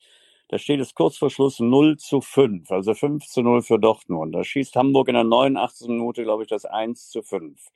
Und dann holt der Stadionsprecher da aus. Ich habe gesagt, das kann der jetzt nicht machen. Das kann der jetzt nicht machen. Ne? Und dann, wir haben einen neuen Spielstand. Hamburg! Ja, das kam aber nichts mehr. Ne? Das war so peinlich. ne? Das war so, das kann der jetzt nicht machen bei 1 zu 5. Aber er hat es gemacht, er konnte, glaube ich, nicht mehr anders. Er war so drin im Ding. Ne? Ja, das ist dann Aber irgendwie ja, so schon ein Automatismus. Also, ne? Nein, bitte es, es, kann ja auch nicht jeder den besten Stadionsprecher Deutschlands haben. Also ja. das muss man ja auch mal ganz klar so sehen. Ähm, äh, gibt es eigentlich sowas wie so ein äh, Stadionsprecher treffen? Also seid ihr sowas wie eine, ich will jetzt nicht sagen Community, aber kennt man sich und schätzt man sich untereinander? Hat man zu manch einem vielleicht einen persönlichen Kontakt aus irgendeiner Historie heraus oder wie muss man sich das vorstellen? Ja, sag mal, die Kontakte sind nicht so groß. Es gibt ganz, ganz vereinzelte Kontakte. Es gibt auch ab und zu mal alle Jahre wieder ein, ein Treffen bei der DFL oder mit dem DFB in Frankfurt, wo dann die Stadionsprecher äh, zusammenkommen aus der ersten und zweiten Liga über zwei Tage. Ähm, da tritt zum Beispiel ein Dickel, kommt da gar nicht hin. Ja, das ist, da hat er keine Zeit für solche Dinge, sage ich jetzt mal. Äh, das ist nett. Ähm, aber letztendlich so große Kontakte gibt es nicht. Es gibt vereinzelte Kontakte. Also ich habe ja bei der WM 2006 auch in Köln moderiert, die fünf Spiele, was übrigens sehr schön war, äh, viel Spaß gemacht hat, auch wenn die FIFA da alles vorgegeben hat. Aber da sind auch wieder zwei nette Geschichten. Die eine ist, äh, ich durfte ja nicht sagen, herzlich willkommen in der schönsten Stadt Deutschlands. Das stand ja nicht auf dem Programm. Und ich musste dann aber auf Englisch immer ein Interview führen mit dem Maskottchen, dem Goleo damals. Ne? Mal kurz oh gespielt. Um Himmels Willen. Ja, ja, der, der Löwe ohne Hose. Und da stand ja. natürlich ein Mensch drin in dieser Figur. Und mit dem habe ich immer abgesprochen, pass auf, wenn ich dich gleich interviewe, dann wurden immer so Bilder aus Köln gezeigt, äh, ein paar Sehenswürdigkeiten und dann frage ich dich dann zum Schluss dieses Interview, wie findest du denn Köln? Hm? Und dann antwortest du bitte, Cologne is the most beautiful city in Germany. Hm? Das hat er auch immer gemacht, ganz, ganz freiwillig. Und so war dieser Satz dann auch äh, formuliert bei uns im, im Stadion, auch bei der Weltmeisterschaft. Und dann hatten wir ein Spiel, glaube ich, Portugal gegen Togo, das Musikprogramm. Das war ja auch immer vorgegeben. Also du konntest jetzt nicht einfach mal kölsche Musik einspielen oder irgendwas, was schon gepasst hätte, aber es ging so nicht. Es war ja auch alles vorgegeben. Und dann haben wir den DJ, der da war, den haben wir so lange mit noch jemand anders, den haben wir so lange bearbeitet, dann hat er irgendwann mal Viva Colonia eingespielt, damals von den Höhnern. Und das haben dann auch die Togolesen mitgesungen, weil der Refrain ist ja für jeden sehr, sehr schnell eingängig und einfach. Und dann fand die FIFA fand das dann ganz toll, was hier für eine tolle Stimmung in Köln wäre. Und dann war zwei Tage später in der Süddeutschen Zeitung ein Artikel, den habe ich mir dann auch ausgeschnitten. Da stand dann drüber, Teufelskerl Triple trickst die FIFA aus. Weil das Lied kam, was eigentlich nicht im Programm vorgesehen war. Ne? Ja, das sind so schöne Geschichten aus der Zeit, ja. Ach, bisschen, ja. bisschen ziviler Ungehorsam, finde ich, ja. find ich sehr, ja. sehr, sehr sympathisch. Ja. ja du hast vorhin ja erzählt, ja. Du hast, du hast vorhin ja so ein bisschen von deiner Anfangszeit erzählt und auch wie du das erste Mal im Stadion warst und die ganze Atmosphäre und dieses, ähm, alle liegen sich in den Armen, äh, Leute aller Couleur und so weiter. Wie ist das eigentlich für dich heute? Ich meine, Wann hast du das letzte Mal ein FC-Heimspiel wirklich in der Kurve dann erleben können? Als, als Stadionsprecher geht das ja nicht. Ähm, ich habe ja 94 dann als Assistent begonnen bei Hans-Gerd König, das heißt 94 muss das gewesen sein. Hm? Deshalb fahre ich gerne mal zu Auswärtsspielen, weil mhm. ich äh, richtig daneben benehmen darf. Und in Anführungsstrichen. Und auch mal ein Bierchen trinken darf. Also seit 1994 habe ich vor dem FC-Spiel oder während des FC-Spiels keinen einzigen Tropfen Alkohol zu mir genommen, seit 1994. Und äh, gut, nach dem Spiel kann man dann mal runterkommen, wobei in den 18 Monaten jetzt äh, mit Corona ging das auch nicht. Und das Schlimmste war bei Corona nicht nur, dass keine Zuschauer da waren, sondern dass ich 20 Minuten nach Spielende zu Hause im Wohnzimmer war, weil du ja konntest ja nicht mit Leuten dich unterhalten, du konntest kein Bierchen trinken, um runterzukommen. Es war kein Verkehr, du warst sofort zu Hause und dann bist du dann auch so aufgedreht vom Spiel und dann bist du 20 Minuten später bei dir im Wohnzimmer und weißt überhaupt nicht, was los ist. Das war das Schlimmste überhaupt eigentlich. Ich habe ehrlich gesagt gar nicht verstanden, warum überhaupt Stadionsprecher im ja. Stadion waren beim, beim Geisterspiel. Also für ja. wen hast du denn dann da Modera Moderation eigentlich gemacht? Für die TV-Zuschauer oder? Nein, wir haben das für die Spieler gemacht, damit die so ein bisschen Normalität hatten. Also das war eine kleine. Ah, okay, verstehe. Haben. Mannschaftsaufstellung, Auswechslung und Torschützen halt. Ne? Und Tormusik lief dann auch. Ne? Aber es war äh, trostlos, absolut trostlos. Ne? Ja, ich fand es auch grausam. Also muss ich sagen, die Spiele, es war ja, Gladbach war ja das erste Geisterspiel, das habe ich mir noch angeguckt. Äh, und als dann nach der Corona-Pause dann ähm, der Spielbetrieb ja die Saison beendet wurde, quasi den Rest der Saison, die Spiele habe ich mir gar nicht angeguckt. Ich konnte mir das nicht antun, muss ich sagen. Dann nach, nach der Sommerpause, als die Saison dann weiterging, habe ich es mir dann wieder angeschaut. Aber erst jetzt mit, also diese Saison, das ist gar kein Vergleich, muss ich sagen. Also selbst bei nur einer Teilauslastung, das ist äh, ein ganz anderes Spiel, was man Absolut. sich da anguckt. Ja, wie gesagt, wir hatten ja in den 80er Jahren bei der Hooligan-Problematik waren wir ja froh, wenn 15.000 Zuschauer ins Stadion kamen und so war das. Ja. Das war noch die alte Müngersdorfer Hauptkampfbahn, also mit der Laufbahn und mit den großen Tribünen, alles weit weg. Das war ja noch trostloser als 15.000 jetzt hier im Stadion. Total, ja. Das war ja, weil wir richtig schön war das wieder. Ne? Gar keine Frage. Ich war auch in Freiburg am Samstag gewesen, auch seit langer Zeit wieder mein erstes Auswärtsspiel. Auch das hat wieder richtig Spaß gemacht. Zwei, drei Bierchen getrunken, gejubelt über das 1 zu 0, geärgert über das 1 Wobei ich muss dazu sagen, ich war in der zweiten Halbzeit gar nicht mehr auf der Tribüne. Ich bin ja so ein Weichei, ich halte das ja nicht aus. Ne? Ich gehe dann spazieren. Ich gehe dann spazieren. ja, weil ich bin dann ein Nervenfrage im Prinzip. Da darfst du mich auch nicht ansprechen oder so. Ne? Das hat sich auch nicht geändert seit, seit äh, jetzt, äh, ja, meine 58. FC-Saison. Es war immer schon so. Ne? Wenn, wenn du da, äh, was weiß ich, sagen wir mal auswärts äh, in der Kurve stehst und so, gibt's dann eigentlich, äh, ich stelle mir das zumindest so vor, dass das so sein könnte, dass du äh, alle zwei Minuten angehauen wirst, ey Michael, komm hier, sag doch mal hier, wie du sonst irgendwie da, da ins Mikro haust, sag mal irgendwas, was du sonst im Stadion sagst. Ist das so oder gibt's das tatsächlich? Ja, gar nein, nicht? alle zwei Minuten. freuen sich, wenn man sagt Hallo und so, aber dann beim Spiel ist man ein ganz normaler Fan. Und auch da liegt man sich dann in den Armen. Ob Stadionsprecher, ob normaler Ja. Fan, arm, ob reich, ob äh, dick, ob dünn, ob schwarz, ob weiß, völlig egal. Und dann kann man, das sind so bei Auswärtsspielen, kann ich so richtig aus mir rausgehen. Das macht mir dann auch riesig Spaß, so wie früher als Fan in der Kurve zu stehen und auszuflippen beim FC-Tor ähm, und das Bierchen mal wegzuschmeißen, wenn du es gerade in der Hand hast. Ähm, es geht natürlich bei Heimspielen nicht, da musst du, ist es gesittet, äh, da bist du ruhiger, konzentrierter, selbstverständlich, innerlich natürlich auch erregt, aufgeregt, gar keine Frage. Aber da bist du, ist natürlich eine ganz andere Rolle dann auch. Hm. Ich merke, ich muss mal wieder auswärts fahren.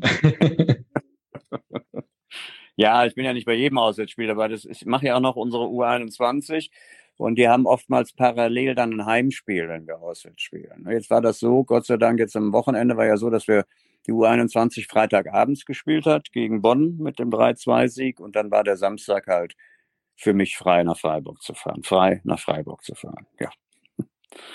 Sehr schön. Was wäre denn was, was du schon immer mal im Zuge deiner Stadionmoderation sagen wollen würdest, aber nicht sagen kannst? Ja, das da kann ich jetzt nicht mit anfangen, das hätte kein Ende mehr. Äh, ja, wir haben ja über den VAR gesprochen, da habe ich ja auch schon mal eine flapsige Bemerkung gemacht, äh, weil ich mich tierisch geärgert habe nach dem Hoffenheim-Spiel. Äh, auch schon wieder zwei oder drei Jahre fast wieder her. Äh, Was hast du da gesagt? Nachspielzeit äh, nach Videobeweis ein Elfmeter gegen uns. Und dann fiel auch das 2-1 für Hoffenheim. Und dann habe ich dann bei der Tormoderation gesagt, es ist zum Kotzen. Ach ja, ich erinnere mich. Stimmt. Irgendwas Hast du da Ärger für bekommen? Ja, ja. Nö, eigentlich nicht. Im Gegenteil. Der eine oder andere hat gesagt, äh, ich hätte ihm aus dem Herzen gesprochen. Absolut. Nein, es gab keinen Ärger. Es gab keinen Ärger. Nein, dann wir Ja, der Christian. DFB ist da ja oft sehr dünnhäutig eher Ja. aufgestellt. Ne? Ja, aber ich habe offiziell habe ich zumindest keine äh, äh, Ermahnung bekommen in irgendeiner Form. Nein, nein. Kann der, F äh, kann der DFB dich denn irgendwie, wenn, wenn du jetzt was falsch machst, äh, könntest du dann Post vom DFB bekommen, so wie jetzt Ja, zum wenn- Beispiel, wenn- weiß ich nicht, in Jörg Schmatke, wenn er ein Kaugummi spuckt oder so? Äh, Wenn, wenn, dann kriegt der Verein ähm, die Post und dann würde man mich dann ansprechen, wenn das irgendwas Gravierendes wäre. Ne? Aber ich bin jetzt 22 Jahre Stadionsprecher, es waren so zwei, drei nette Sachen dabei. Weiß, einmal habe ich, äh, hat dann jemand ins Mikrofon, da war ich draußen vor der Kabine und ich hatte das Mikrofon schon an, weil eine Auswechslung bevorstand. Und dann spielte Leverkusen bei uns, dann war der Helmes noch bei Leverkusen und er spielte sich auf der rechten Seite frei und dann brüllte der neben mir, also oder vor mir, der vor mir stand, brüllte, ey, Schiedsrichter Penner, abseits. Das ging dann übers Mikro, weil ich das schon anhatte. Das hörten aber nicht alle im Stadion, weil die Anlage ist ja auch nicht so toll im, im Stadion. Soll jetzt aber eine neue kommen, da bin ich mal gespannt.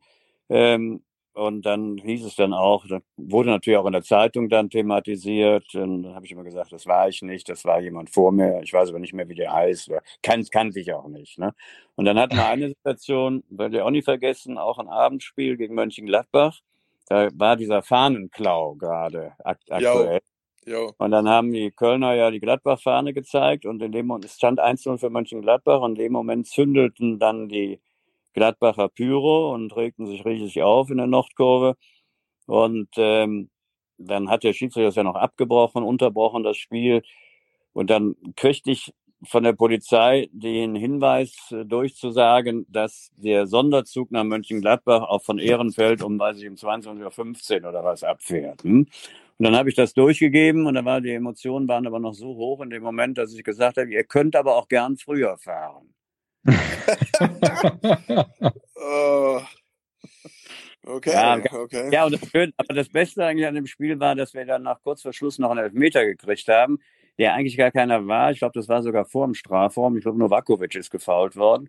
Und der Schiedsrichter war so sauer wegen dieser Pyro-Geschichte von den Gladbachern, dann hat er uns diesen Elfmeter gegeben und dann haben wir noch 1-1 gespielt. Hm? Ja, alles Geschichten. Ja, ich glaube, mich dürfte man auch nicht, mich, mich dürfte da man auch nicht auf dieses äh, Mikro loslassen. Auf gar ja, keinen Fall. Das, das ja, würde Abmahnungen hageln. Drei Geschichten, also von daher ist es alles, äh, ist auch schon, schon wieder länger her alles. Ne? Ja. ja, also wenn du noch Praktikanten suchst, wir würden bereitstehen, würden dann mal einen Spieltag gerne mitmachen. Ja. Dann kannst du auch, wenn du mal auf Toilette musst, dann würden wir das dann genau. auch äh, genau. übernehmen. Brauchst dir keine Sorgen machen. Glaub ich. Glaub gerne, ich. gerne auch im Derby. Gerne im Derby. Ja, ja genau. ich mache dann die Mannschaftsaufstellung Mario, der Gladbacher. Mario sich schon in Position. Ja, ja, ich merke das schon. Ist klar. Ja, sehr schön. Flüdi. Ja. Wir haben schon überzogen, ne? Äh, reichlich, ja, tatsächlich. Reichlich. Ich habe allerdings noch einmal kurz hier auf die auf die Sprachnachrichten hier geguckt äh, bei Stereo. Nee, nee. Ich traue mich aber nicht, die abzuspielen. Es sind ungewöhnlich viele. Ich sehe ja, was da steht. Das ist alles nur Hallo, Hallo, Hallo. Okay, ist also Humbug. Okay. Ja, es ist äh, nichts äh, Relevantes dabei. Genau. Okay. Ja, dann würde ich fast sagen, ähm, beschließen wir denn den Abend für heute. Ich würde äh, aber natürlich noch unserem Gast sozusagen das ähm, Schlusswort vor der eigentlichen Verabschiedung äh, überlassen. Also gibt es, gibt es noch was, was du an unsere Zuhörerschaft oder den äh, gemeinen FC-Fan im Allgemeinen, äh, was, du, was du sagen möchtest, Michael? Ja, letztendlich ist es, das habe ich auch zwischendurch schon mal gesagt, letztendlich sind wir alles äh, Fans des ersten FC Köln. Wir lieben diesen Verein. Ich sage, übertreibe dann auch gerne mal, wir sterben für diesen Verein. Wir können ohne diesen Verein wahrscheinlich nicht leben oder zumindest nicht so leben, wie wir es bisher tun. Äh, wir sollten alles dafür tun, dass wir einheitlich diesen Verein unterstützen, egal wo wir herkommen, welcher Meinung wir haben, äh, wie wir leben, wo wir leben ähm, bitte unterstützt den Verein, bleibt dem Verein treu, äh, auf dass wir noch viele, viele wirklich schöne Erlebnisse zusammen haben. Das kann man, denke ich, so unvorbehalten stehen lassen. so ist es. Okay. Ja, Michael, dann einen ganz, ganz herzlichen Dank dafür, dass du heute unser Gast warst. Äh, und natürlich auch danke, Mario, dass, dass du hier immer solche Koryphäen ich hätte jetzt fast gesagt, ranschleppst. Das wäre, aber das, so meine ich es nicht. Aber ich habe äh, ihn mit der Keule niedergerungen und ihn einfach ja, in den Podcast geschliffen. Ja, so muss es, so muss es gewesen sein. Also ja, aber vielen, vielen Dank äh, für den sehr, sehr kurzweiligen und illustrigen, äh, illustren Abend. Und ja, ich verabschiede mich hiermit äh, von, von dir, Michael, von dir, Mario, und ansonsten überlasse ich euch beiden jetzt das letzte Wort. Macht es gut, liebe Leute. Ciao, ciao. Ja, auch, vom, auch von meiner Seite ganz herzlichen Dank, dass du dir heute die Zeit genommen hast, hier mit uns ein bisschen zu plauschen. Ähm, gerne wieder, hat viel Spaß gemacht und äh, natürlich auch dir beziehungsweise euch viel Erfolg mit dem äh, entsprechenden Podcast-Format. Wenn es nach mir gehen kann, gar nicht genug äh, Formate über den FC geben glaube, über den FC gibt es immer äh, Gesprächsbedarf. Insofern ähm, sehen wir uns da gar nicht als Konkurrent, sondern als Ergänzungen untereinander und sind ja dann teilweise auch untereinander zu Gast. Ich war aber trotzdem hier zum Beispiel letzte Woche, ähm, nee, ja, letzte Woche, vorletzte Woche, ich weiß es gar nicht mehr, die Zeit rennt. Und ähm, ja, viel Erfolg auf jeden Fall mit eurem Format. Vielen Dank, dass du heute da warst und bis bald. Ciao.